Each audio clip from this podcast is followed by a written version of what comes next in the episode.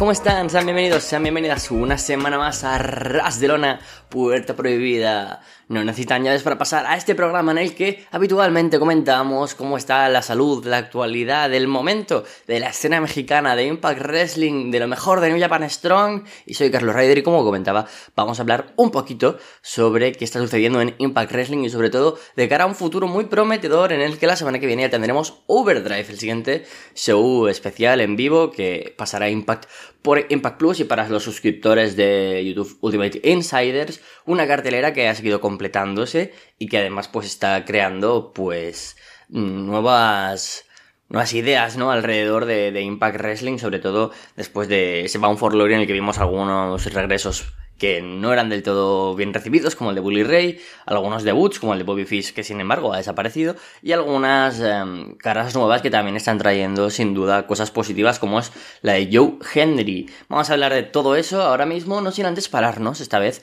no hacer un repaso sobre temas contractuales, como suele suceder eh, habitualmente en Impact Wrestling, sino mirando hacia el futuro, esta vez en forma de eventos, ya que, como decía, la primera parada que tenemos ¿no? en el camino es el próximo viernes 18 de noviembre, recordemos, viernes Overdrive. Tendremos el jueves el show de Impact, donde se han anunciado bastantes eh, combates para este Go Home. Pero Impact ha estado anunciando bastantes eventos y grabaciones posteriores, que creo que también es interesante comentar porque nos deja ya un calendario más o menos marcado. Para comenzar, después del mm, show que se celebrará de Overdrive, tendremos una sesión de grabaciones, como suele ser habitual. Le ponen un nombre especial. Esta será Kentucky Chaos, ya que se realiza desde el eh, Pariston Hall de, de en Kentucky. Y luego se han anunciado dos shows especiales, los típicos de cada año, que para los que sean fans, ya sabéis que yo me gusta verlo un rato, pero se me hace especialmente tedioso en algunos puntos, que es muy largo y repetitivo. Eh, IPWF, el Impact Provincial Wrestling Federation, esta empresa ficticia en la que Impact Wrestling pues hace como si fuera un show de los 80 y los luchadores tienen pues gimmicks estereotipados y son muy divertidos, desde un Rich Swan, que es un repartidor de pizzas, por ejemplo, teníamos a una Madison Rain, que era una profesora de, yoga, ¿no? Y, bueno, era bastante divertido.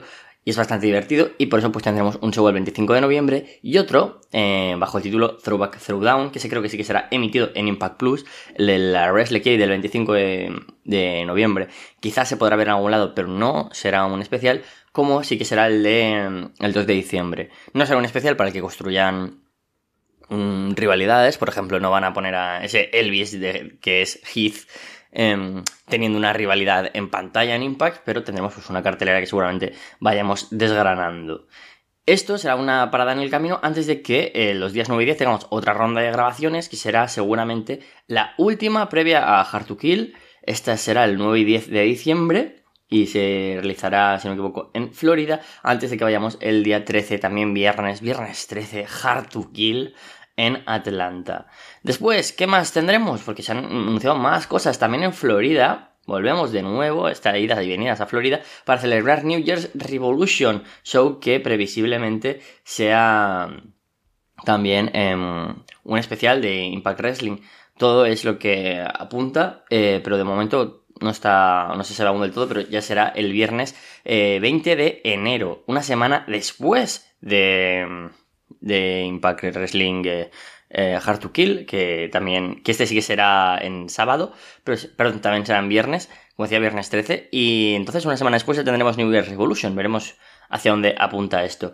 Posteriormente, y ya para cerrar este capítulo, tendremos anunciados también No Surrender para el 24 de febrero en Las Vegas, también viernes, ya en el Sam como siempre cuando vamos a Las Vegas, ya tenemos que empezar a interiorizar 100% que que es em, un show eh, por eh, más o menos por mes y que es en viernes, eso ya es algo que más o menos hemos interiorizado. Y para febrero era No Surrender, para marzo tendremos eh, desde Canadá, desde Canadá, desde Ontario, Sacrifice, el 24 de marzo. Así que calendario repleto.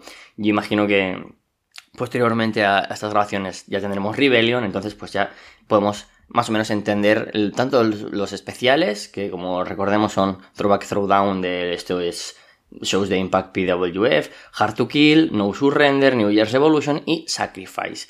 Así que con todo esto más o menos podemos cerrar este calendario de Adviento que ahora que se aproximan las fechas de, Navidad pues merecía la pena comentar. Y por cierto, también eh, un tema interesante eh, es la salud del Laredo Kid, que lo tenía apuntado aquí en la libreta y no quería dejarlo pasar. Por fin, Laredo Kid ha dado una actualización de su estado de salud diciendo que ha salido del hospital, que está en su casa con su familia y que tras nueve días de mm, una pelea más dura que las que tiene que tener dentro del ring ha podido por fin pues volver a casa. Ahora desearle como siempre pues una pronta y próspera recuperación al luchador que sufrió pues esa lesión interna en la parte estomacal después de un fin de semana cargado de wrestling y que próximamente pueda tener más como esos porque sabemos que es un luchador tremendísimo.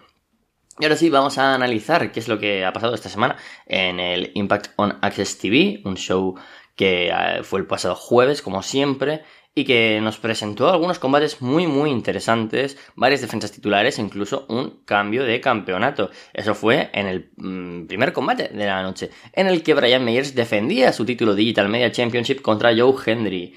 ¿Qué pasó? Que hay que creer en Joe Hendry. Es que tú dices su nombre y aparece. Entonces, ahora mismo está aquí, a mi lado, me está Claro, esto es un podcast, no se puede ver si hubiera cámara.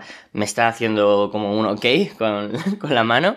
Y Joe Hendry es el nuevo campeón digital media. Una, sin duda, para mí, muy acertada idea la de darle el campeonato a Joe Hendry, un luchador que está muy over desde su debut. Eh, como ya comentaba la semana pasada, Joe Hendry dio todo su poder creativo a Eddie Evans y a, y a Jimmy Jacobs, que dijeron, vamos a hacer que pueda ser una estrella, y así lo ha sido. En muy poco tiempo, en apenas un mes y medio, Joe Hendry se convirtió en un luchador importante para los fans y que sin duda ha convencido y en el ring ahora es donde tiene que demostrarlo. Después de un buen run como campeón de Brian Meyers, donde por supuesto destacamos sin duda varios combates como el de Rich Swan o el ladder match contra Bupinder Gullar, sin duda ha hecho que Brian Meyers sea considerado ya como un luchador que aporta estabilidad, que aporta regularidad, que es un luchador de una calidad muy difícil de dudar ya. Por supuesto no es un luchador de mm, que quepa hablar como una estrella o como un luchador mm, de, clase mundial en cuanto a su técnica o lo bueno que sea en el ring. Pero sin duda es un luchador entretenido, que no falla, seguro, que te hace combates de muchos estilos y eso es muy importante. Por eso, mm, sin ir más lejos, esta semana formará equipo con Matt Cardona y tenemos a los mayor players luchando contra Heath Reino. Muy buen run el que hemos tenido con Brian Meyers como campeón de Digital Media, muy superando por encima al de Jordan Grace, al de Matt Cardona y al de Rich Swan. Y ahora Joe Hendry pues tiene esa difícil tarea, ¿no? De intentar igualar a un Brian Meyers que creo que todo el mundo nos hemos quedado muy contentos con su reinado. El combate inicial ya estuvo bien, este combate de, de esta semana me quedo bastante satisfecho, no es una locura de combate, pero es un combate que estuvo bastante bien. Eh, por cierto, también interesante pues ese final, ¿no? Muy interesante en el que Henry acaba aplicando el Standing Ovation después de que intentara aplicar el um, roster scat de Brian Mears y me, me, pareció bastante guay ese final. Y ya tenemos a Joe Henry como campeón. Veremos qué es lo que puede aportar. Yo creo que un luchador de su talla, con, es un tipo carismático, con presencia, que puede tener rivalidades al margen de las historias de in-ring, sino que también pues con segmentos y demás. Puede ser muy, pero que muy divertido. Veremos cuál es el siguiente lugar en el que tenemos que poner ahora a Joe Henry, pero me gustaría que fuera con wrestlers que también estuvieran en ese midcard como es eh, Joe Henry, de cara a que en un futuro pues puedan tener runs mayores. Y el otro combate también importante, bueno, todos los combates fueron importantes esta semana porque de alguna manera, como decía, están eh, apuntando hacia Overdrive y el futuro de Impact Wrestling, un show muy de cara el futuro. Y es que ya tenemos al primero de los finalistas del torneo de la X Division que coronará un nuevo campeón en Overdrive y como mm, de alguna manera pues Mm, no sé, me imaginaba la semana pasada, Trey Miguel eh, pasó a la final del torneo venciendo a Mike Bailey. No tenía sentido que el ex campeón mm, tuviera que estar en esa final porque si no, no le habríamos quitado el título y no tendría sentido que perdiera. ¿Por qué perdió aquí Mike Bailey? ¿Por qué acumula ahora dos derrotas seguidas? Pues no es por su culpa previsiblemente. Aquí el que apareció por medio fue Kenny King, que nada más comenzó el combate, apareció mm, comiendo unas palomitas, el wrestler, ex campeón también dos veces de la X Division, que fue eliminado por el canadiense del torneo, pues estuvo simplemente siendo un aficionado más, pero viendo en un sitio especial, un sitio VIP en ringside, el combate entre Trey Miguel y Mike Bailey, que como no, por supuesto, en nivel en ring fue muy bueno, fue notable. Y hay un momento en el que, después de varias secuencias muy divertidas a las que se conocen y se persiguen muy bien Miguel y Mike Bailey, estos están fuera del ring, Mike Bailey toma un poco de ventaja sobre Trey Miguel y, sin embargo, que lo que sucede es que eh, Kenny King empieza a tirar de palomitas a Mike Bailey. Entonces, Mike Bailey se pica eh, sin tocarse, Parece que Kenny King va a atacarle, pero no, quien ataca es a Trey Miguel, empujando hacia las escaleras de metal y provocando así la descalificación. Por lo tanto, Mike Bailey pierde este combate y por lo tanto Trey Miguel es el primero de los finalistas que optan al título de X Division en Overdrive. Creo que fue una decisión acertada, aunque creo que algo cutre. Quizás lo habría hecho de, otra manera, porque de alguna manera piensas, joder, el pobre Mike Bailey ha perdido el título de la X Division contra un Kazarian que al día siguiente mm, ejerció la opción sí y ahora tiene que participar en un torneo para recuperar su título y pierde por descalificación porque Kenny King ataca a Trey Miguel. No sé, me parece un poco cutre. No están cuidando a ese, a ese Mike Bailey que sabemos que por supuesto lo mejor de él es su capacidad atlética y técnica dentro del ring, pero no lo están protegiendo como deberían. Eso no me gustó tanto. Sí que me gusta, sin embargo, que tengamos en la exhibición alguna historia alternativa al campeonato. Es la que seguramente tengamos entre Kenny King, que yo me habría gustado tener ese combate contra Mia Jim, que desgraciadamente pues no sucedió, pero lo tenemos contra Mike Bailey y seguramente pues en un best of three o en algo así creo que me gustaría una serie de combates entre dos talentos tan buenos como son Kenny King y Speedball. Sin embargo, Trey Miguel será el que estará en la final y previsiblemente será contra Black Taurus. Esto lo veremos esta semana semana porque tenemos a Taurus contra PJ Black. Recordemos ese combate. Kenny King posteriormente pues mandó un mensaje a Mike Bailey en forma de promo diciendo que no se puede eh, focalizar en nada más que en él hasta que acabe con, con él. Así que interesante eso de ahí. Tuvimos también em, un combate por medio en el que Upinder Gullar estrenando canción y una actitud un poco más, digamos, no tan ultra face, baby face típico, venció a G Sharp, igualmente es un tipo pues que va como un top face. En la escena del título mundial también tuvimos alguna cosita, pese a que no tuviéramos combate esta semana. Eh, por parte de Alexander sí que tuvimos dos novedades alrededor de, o tres, Steve McLean, Bully Ray o el propio Josh Alexander y Kazarian. Por un lado, Rhino, quien se encontró con Josh Alexander en backstage, de hecho decía lo mismo que tenemos en Leitmotiv de cada semana, ¿no? Lleva conociendo a Bully por 20 años y sabe que él realmente es un trozo de mierda. Posteriormente, pues tuvimos a Steve Macklin buscando a Scott Damore y eso me parece muy interesante. Toca la puerta de Scott Damore, toca la puerta furioso. Sin embargo, quien está afuera en backstage eh, es em, Tommy Dreamer es quien se acerca a él. Y en ese segmento, pues Macklin le dice a Dreamer que después de los ataques y demás, con Bully las siguientes semanas, él quiere ir por el título mundial.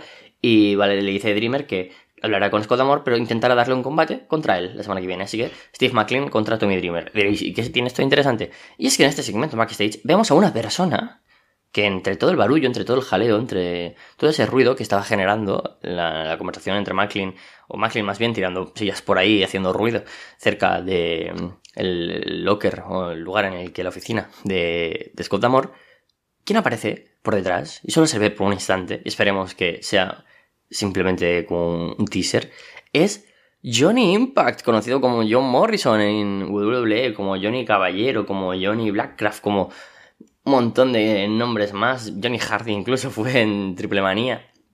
John Morrison, Johnny Impact, como lo conocimos aquí en Impact Wrestling, es campeón mundial, el marido de Taya Valkyrie. Aparecía por un segundo y ojalá esto signifique que eh, sea como un pequeño gag y lo podamos ver próximamente en Impact, un luchador que aportaría sin duda un foco importante a la empresa y sería todo un main eventer, un ex campeón mundial que podría plantar cara a Josh Alexander y sin duda sí que sería un contendiente que podría llevarse ese título tan eh, ansiado por tantos wrestlers como es el propio Steve McLean. No sabemos si esto fue simplemente un easter egg porque es el marido, por supuesto, de Talla y estaba presente en las grabaciones en backstage o porque realmente vaya a aparecer Johnny Impact. Sería genial. Creo que una rivalidad contra McLean también le dejaría al wrestler, que por cierto, felicidades a Steve McLean y a Jonah Puracho, que eh, se han casado este fin de semana pues dejaría a McLean en un buen lugar, pierda o gane, como pasó con Sammy Callahan y con Moose, porque vemos la calidad de eh, Steve McLean que hipotéticamente el año que viene acabará siendo campeón mundial. Porque es que es bastante previsible que tiene todo para serlo. El propio Alexander, una promo esta semana, decía que veía a Steve McLean, una promo, no, perdón, una entrevista, como un futuro campeón mundial. Que le guste, que su, por supuesto, su objetivo en Impact Wrestling es superar a Bobby Roode como el campeón más longevo, pero también el de ayudar a todo el mundo que pueda en la compañía, ya que mm, hay un, backstage con mucho, mucho, mucho talento, un roster increíble donde mencionó sobre todo a Steve McLean y a Mike Bailey, pero también talento de la X Division como la triada Trey, Bay y Ace Austin, así que genial por ese lado. Y de nuevo, perdón por ese pequeño paréntesis. También tuvimos a Bully Ray, por supuesto, venciendo en cuestión de segundos a Siki Dice después para que Moose le atacara con un low low. Eh, previamente en el combate pues habíamos sacado una mesa, Johnny Swinger y Siki Dice, y esa mesa pues acabó siendo atravesada, sin embargo, por Bully Ray. De esta manera se actualiza la cartelera para Overdrive y este Bully Ray contra Moose acabará siendo un tables match. Buena decisión, creo yo. Creo que es un combate que, que le pega tener esa estipulación. Y vamos ya con las últimas cosas que, quiero comentar de, esta semana. Tuvimos dos combates femeninos que creo que son lo más destacado del show. Por un lado, Chelsea Green contra Mickey James, donde la victoria fue para Mickey James en un last rodeo que sigue avanzando para la luchadora de Texas. Fue un buen combate, la verdad. Sabemos que ambas tienen buena química, ya habíamos tenido varios combates entre ellas y creo que fue un combate entretenido de unos 10 minutos y que sin duda creo que el, final podía haber tenido algo distinto.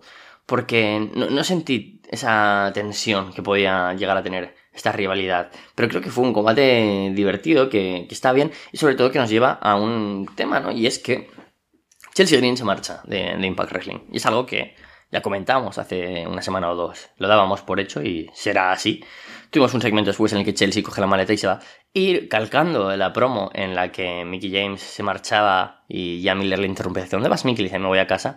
Sucedía lo mismo, pero esta vez era Purazzo, su compañera en Vext, la que preguntaba a la canadiense que a dónde iba y le decía, me voy a casa. Lo cual ya muchos han entendido que podría ser WWE, ya que la luchadora, la uh, miembro de los Major Players, eh, sin duda, pues como todos sabemos, eh, es una luchadora que salió de WWE literalmente porque era participante en Tough Enough. Así que, pues es muy probable que Bex acabe que de una pura tenga que ir a otra cosa. Y esta podría ser ni más ni menos que Mickey James, pero no será en Overdrive, ya que quien se enfrentará en Overdrive a Mickey James en este rodeo será Taylor Wilde, un first time ever entre dos leyendas sin duda de la empresa, de las mayores knockouts que hemos tenido. Así que seguramente tendremos un combate entretenido. También servirá para medir qué tal está el nivel de Taylor Wilde a nivel singles en un combate importante y ver si podemos contar con ella como una luchadora importante para pensar en la escena por el título de las knockouts, por ejemplo, o en toda la división. De esta manera, para la semana que viene también se han anunciado varios combates para el Go Home Show. Tenemos además a Eric Young enfrentándose a Sammy Callihan en un eh, combate Death Machine Double Jeopardy, veremos a ver, seguramente sea un combate pues eh, sin sanciones, en las que están baneados el resto de luchadores de Violent by Design. También se ha anunciado el PJ Black, por supuesto, contra contra Black Taurus. Se ha anunciado el Steve McLean contra Tommy Dreamer que comentábamos y Jessica contra Tasha Steelers.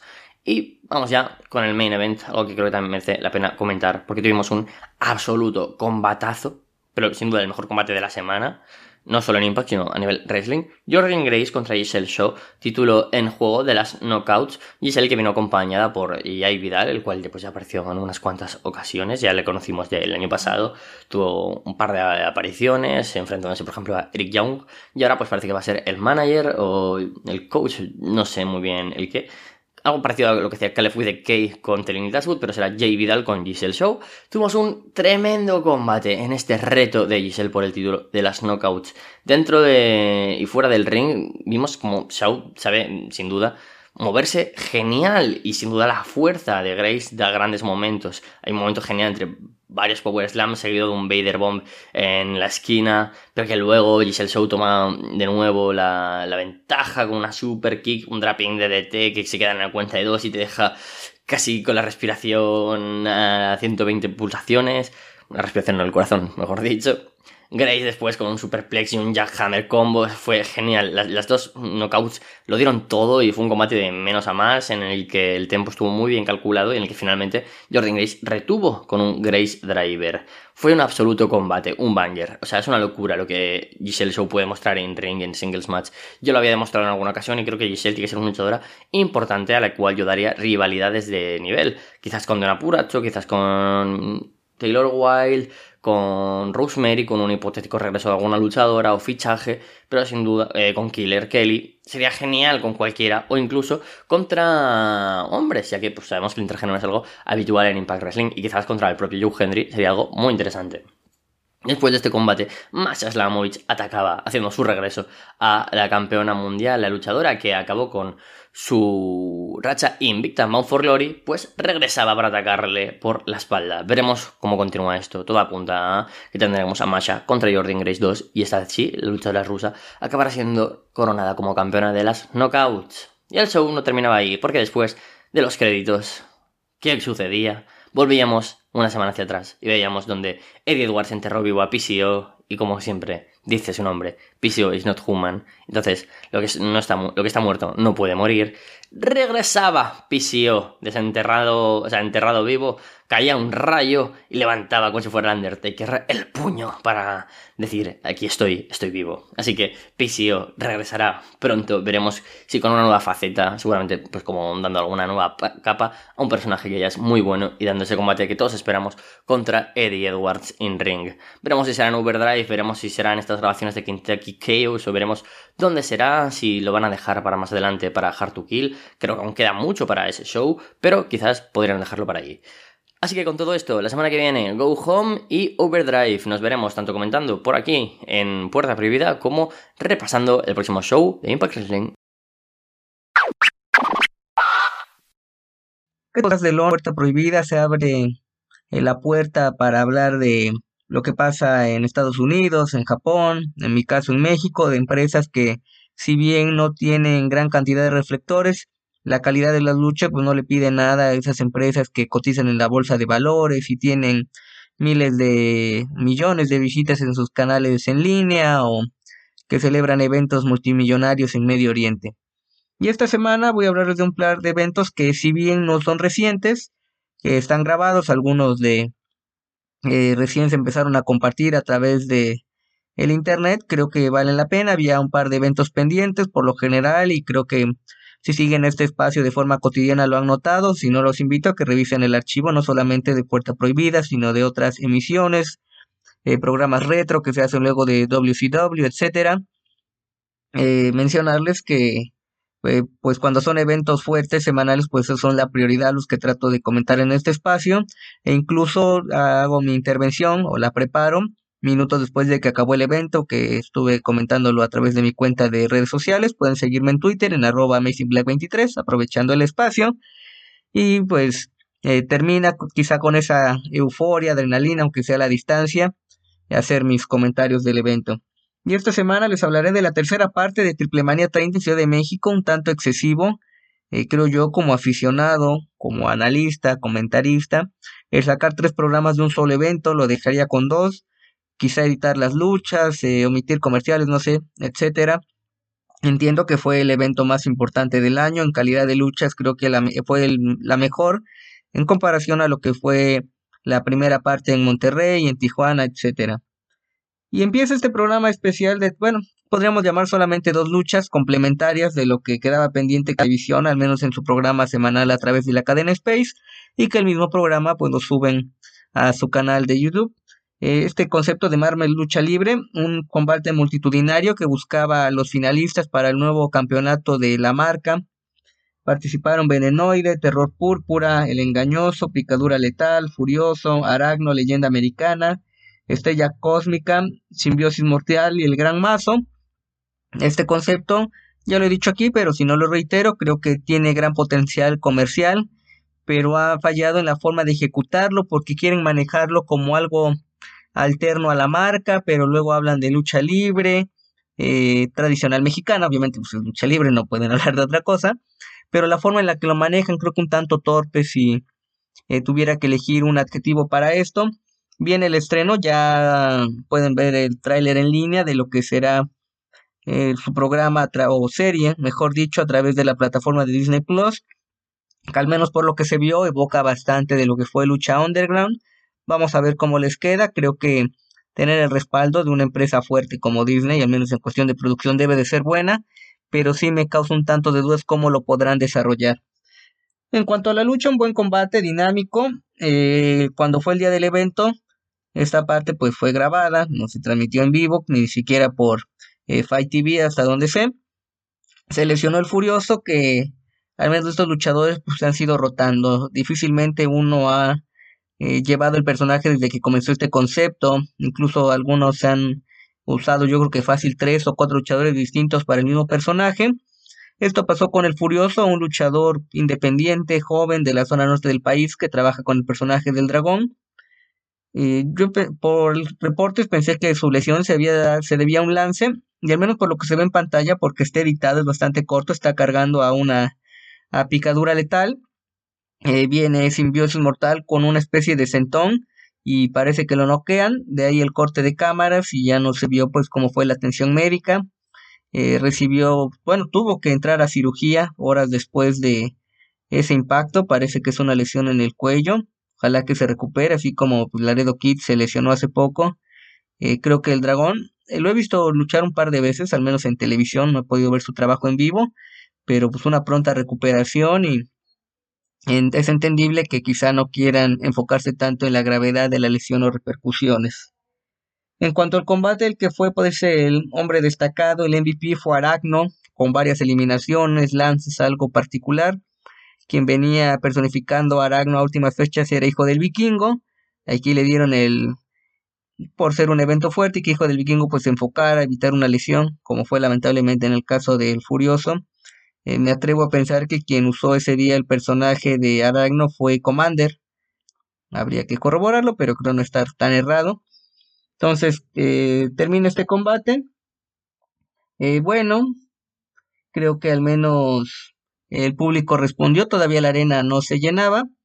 Y quedan los finalistas para lo que será esa noche de campeones a final de año. Que también, hijo del vikingo, ya que hablamos de él, se lesionó el codo hace un par de semanas parece que podrá recuperarse de cara a esa lucha que es bastante eh, prometedora en contra de Bandido, pero pues con las lesiones no se sabe. Y para cerrar esta emisión de tercera parte de Triple Manía, la Copa Bardal, esta semana, y bueno, que siga con el contenido, pues fue una semana de batallas campales. Abren la batalla Chessman y Edra Flip Gordon de regreso en la empresa y Diva Salvaje Flip Gordon que eh, pues quizá varios de ustedes lo ubican por su actividad Terrino Honor. También en su momento tuvo un par de presentaciones en la Arena México, entonces que llegue a Triple Manía me parece destacado. Lucha de eliminación por encima de la tercera cuerda, rendición, toque de espaldas, entretenida, con un par de eh, toques de comedia. Parte de los que participaron, obviamente, pues, enfocado a gente de la empresa y talento mexicano. Vimos a gente como a Jesse, a Aerostar, a Lady Shani, eh, Parca Negra que entró para agredir, quemar a Aerostar y eso propició la eliminación de Aerostar y pues a darle pie a lo que podría ser una rivalidad importante de cara al próximo año. Algunos regresos un tanto nostálgicos, gente importante en la empresa en su momento, Jack Evans, Electroshock, que fue un hombre que encabezó carteles, dio de qué hablar una historia que tuvo con Lady Apache hace un par de años. Precisamente Electroshock es el encargado de eh, definir el combate en un mano a mano en contra de Taurus, Electroshock que pues se ve fuera falto de ritmo, con peso de más, y creo que con un final que fue improvisado sobre la marcha, o al menos así lo percibí por la transmisión, con un superplex desde el esquinero, gana Taurus y se lleva la copa Bardal. Lo destacado, pues creo que la lucha de inicio, si son fans asiduos a AAA, puede ser un tanto nostálgica, emocionante ver la copa Bardal, pero fuera de eso, creo que eh, no, con que este contenido lo pasaran en línea podían ahorrarse la transmisión por televisión, pero se entiende que quieran llenar espacios. Paso al Consejo Mundial, ya que seguimos con las empresas destacadas en México, una lucha que tenía curiosidad de ver de hace un par de semanas, que fue el debut de Hijo de Octagón, en una lucha de tercias donde fue en un viernes Atlantis, Octagón e Hijo de Octagón en contra de Fuerza Guerrera, Felino y Ángel de Oro, hijo de Octagon, no confundir con Octagon Jr., el de AAA, Octagon Jr. Eh, usó su, el personaje de Golden Magic antes de llegar a AAA, que ha tenido combates destacados. Estuvo recién fuera de actividad por un desprendimiento de retina, ya está luchando nuevamente. Recién tuve la oportunidad de verlo en un evento eh, pues no televisado que fui a cubrir como reportero. Se le, ve, se le ve con ganas, con buen físico, tratando de recuperar espacios. Y el hijo de Octagon que se ha manejado por escena independiente. En el caso de México, quizás Centroamérica, que también en transmisión, eh, se dio a notar hijo de Octagón por participar en un reality show llamado Exatlón, eh, un tanto similar a lo que viene diciendo Survivor, de que están en una isla y pruebas físicas, etcétera. que le ha dado pie a ser un luchador mediático, pero no se ha podido afianzar en una empresa grande. Fue su debut en una función de viernes, la eh, función principal semanal del Consejo Mundial, luchador de tres caídas. Noté a Octagón, un veterano, su padre, con más energía, ganas de lo habitual. Unión un tanto rara, la de los rudos, Fuerza Guerrera, Felino y Ángel de Oro. Fuerza Guerrera, pues rival clásico tanto de Atlantis como de Octagón. Le rompen la máscara, Octagón, a hijo de Octagón por parte de Ángel de Oro. Creo que esa podría ser una rivalidad interesante si deciden eh, respaldarla. El público contento, nostálgico, los mismos comentaristas mencionando que pues varios de los aficionados vieron a luchar en su momento Octagón y ahora llevaban a sus hijos a ver al hijo del Octagón, etcétera.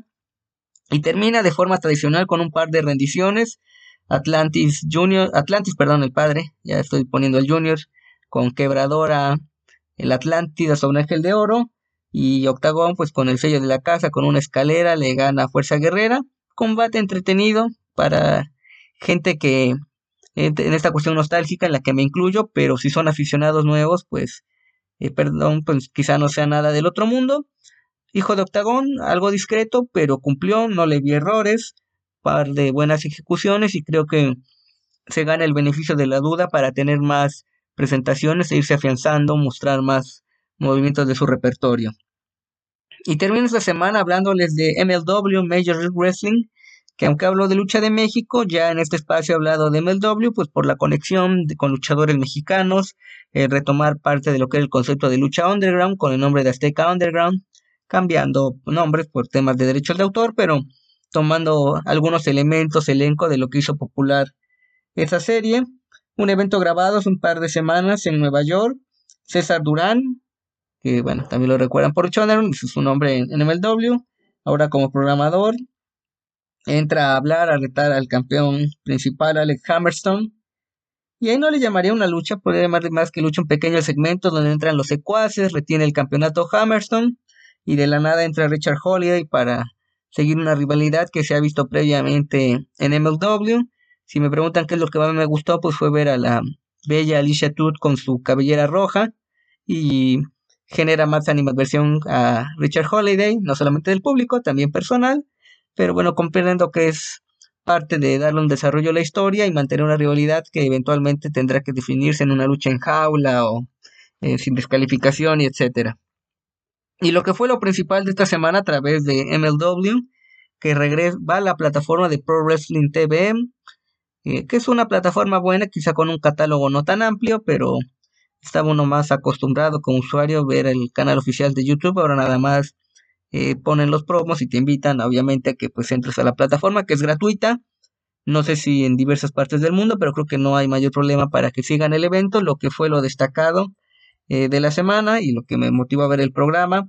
Creo que de lo más divertido que hizo en los últimos días, el Battle Riot en su cuarta edición, una batalla campal similar a lo que les mencioné de AAA, eliminación por la tercera cuerda, toque de espaldas, rendición, y abren los campeones en parejas de la marca AJ Duca en contra de Calvin Tangman. Ahí se les ve dubitativos de enfrentarse uno contra uno. Tienen un par de momentos interesantes, pero pues lo que le va dando dinámica es la presentación de distintos luchadores. Mencionaré algunos de los más destacados, para no hacerlo tan eh, pesado. Participa Lince Dorado, lo ubicamos, el WWE, participación reciente en AAA en el Grand Prix. Estuvo Ares, eh, Microman, con un par de secuencias pues divertidas, mostrando su agilidad, pero pues con luchadores que logran acoplarse. Difícilmente Calvin Tangman va a acoplarse a los movimientos de Microman. Sería bastante divertido, obviamente, pero es eh, complicado, incluso el riesgo de una lesión para Microman si llega a fallar la secuencia. Minimismo Negro, eh, representante de Dragon Gate, La Estrella, Killer Cross, que este fue grabado antes de su regreso a WWE en SmackDown, o no sé si ya sea luchador de tiempo completo, dando por ahí un tanto desconectado de WWE. Eh, Sammy Callihan con una participación especial. Está en Impact, pero también tiene historial en MLW el polémico Real One, que varios lo ubican pues con su personaje de Enzo Amore en, NXT Diagonal WWE, Gangrel, Little Widow, David Richards, Homicide, los el SAT, los hermanos Máximo, los creadores del Spanish Fly, que es casi como el Canadian Destroyer, que en cualquier lucha lo podemos ver, Jacob Fatu, Warhorse, Matt Cross, Mans Warner de regreso. Creo que si me hacen elegir de la mayor sorpresa de la batalla, poder poner a Callahan y a Mans Warner, que eh, trascendió que tenía un tema contractual, que quería dejar la empresa, que no se lo permitían, etcétera, con una participación interesante. Taya Valkyrie. Y cerrando las presentaciones, Parker Bordeaux, que pues lo ubican como ese, lo llegaron a manejar como el nuevo Brock Lesnar, pero lo despidió WWE. Creo que tiene potencia física, pero lo trae un tanto torpe en sus movimientos, secuencias, o al menos fue mi percepción. Creo que tiene presencia, pero todavía que tiene, debería seguir trabajando en el gimnasio. Para definir quedan Real One, eh, Jacob Fatou y Cross, pero bueno, siguiendo parte de las referencias, por ejemplo, eh, Real One recibe un pedigree por parte de Cross, entonces, eh, pues divertidas para secuencias. Y el final un tanto polémico porque se, se eliminan, aunque suene raro mutuamente, Real One y después Jacob Fatou, pero el referee estaba golpeado, no hay quien marque hasta que un nuevo intento de Jacob Fatou lo hace ganar y se gana una oportunidad por el campeonato principal de MLW en el momento que quiera, cuando quiera, estilo como Money in the Bank, no sé si le den un maletín, un contrato abierto, etcétera, y termina este eh, Bar Royal Battle Riot, perdón. Bueno, una pues, batalla real por cómo la manejan, bastante divertida, creo que recomendable y es parte de un inicio prometedor de MLW para lo que será su nueva temporada que ya comienza con sus programas semanales. Esto fue un programa especial, que bueno, es un evento relativamente corto, poco más de una hora, pero para estar al pendiente de su contenido. Esto es todo por mi parte esta semana. Los invito a que lean mi columna Entre Máscaras, Guantes y Tatame en www.tuplandejuego.com.mx, donde hablo de boxeo, lucha libre y artes marciales mixtas, dependiendo del caso. Y a que adquieran un ejemplar de mi libro de Olvidemos el Circo, Maroma y Teatro, editorial Gato Blanco, 10 perfiles de luchadores mexicanos profesionales exitosos contemporáneos. Está disponible en Amazon México y librerías del sótano, sucursales y tiendas en línea, incluye videos internacionales por si les interesa.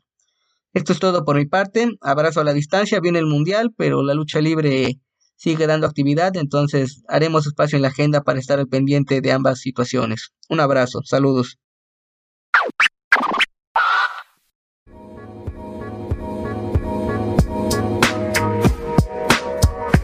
Algo que me hace muchas gracias esto que viene acá, que es el reto de 5 minutos, carga. Brutus Creed contra Demon Ken. Que básicamente antes que empiece la campana, ya Brutus va de, cabeza contra, contra Damon, porque hay mucho odio, ¿no? Le faltará odio al Sasuke, pero, pero a Don Brutus no le falta en absoluto el odio. Así que van al ring, que ahora sí empieza eh, el combate. Tenemos el cronómetro, que son 5 minutos, no vamos ahí en cuenta regresiva. Pero el puto Brutus Creed avasalla a, Damon con su fuerza e intensidad. O sea, es un monólogo esto, ¿no? Porque Brutus arroja a Demon Kemp sobre los escalones metálicos. Demon Kemp intenta una ofensiva con, con la silla, pero Brutus bloquea el ataque con facilidad y creo que se lanza en centro un par de veces. El referee se apronta a retirar la silla, pero Brutus le quita ese objeto al referee le importa una mierda ganar porque en verdad lo que importa en este combate es hacerle el mayor daño posible a Demon Kemp, así que lo agarra sillazos, lo descalifican, así que Demon Kemp se lleva la victoria pero esto no termina aún, chicos, porque eh, aunque haya atacado a Damon con la silla, eh, aún sigue viendo esa queridísima sigue la gente canta One More Time una vez más. Así que bueno, eh, Brutus se, se, entrega a su público, así que le sigue dando con la silla a Damon Kemp. Así que bueno, tal vez no ganó el combate, pero tuvo lo que quería: ver sufrir a ese bastardo de Damon Kemp. Andrés, tú que no te bañas, ¿cómo era que se llama el hermano de Sasuke? Itachi. ¿Cómo te vas a olvidar del gran Itachi? Itachi, eh, estaría orgulloso Itachi de, de Bruto, ¿cierto? Siento que ese, ese es su hermano. Siento que con el nivel de odio que estaba Bruto del Muerte, de verdad que daba miedo. Punto aparte voy a hacer con el público en este combate porque estaba en esas entradas, estuvo silencioso. Estuvo dolorosamente silencioso.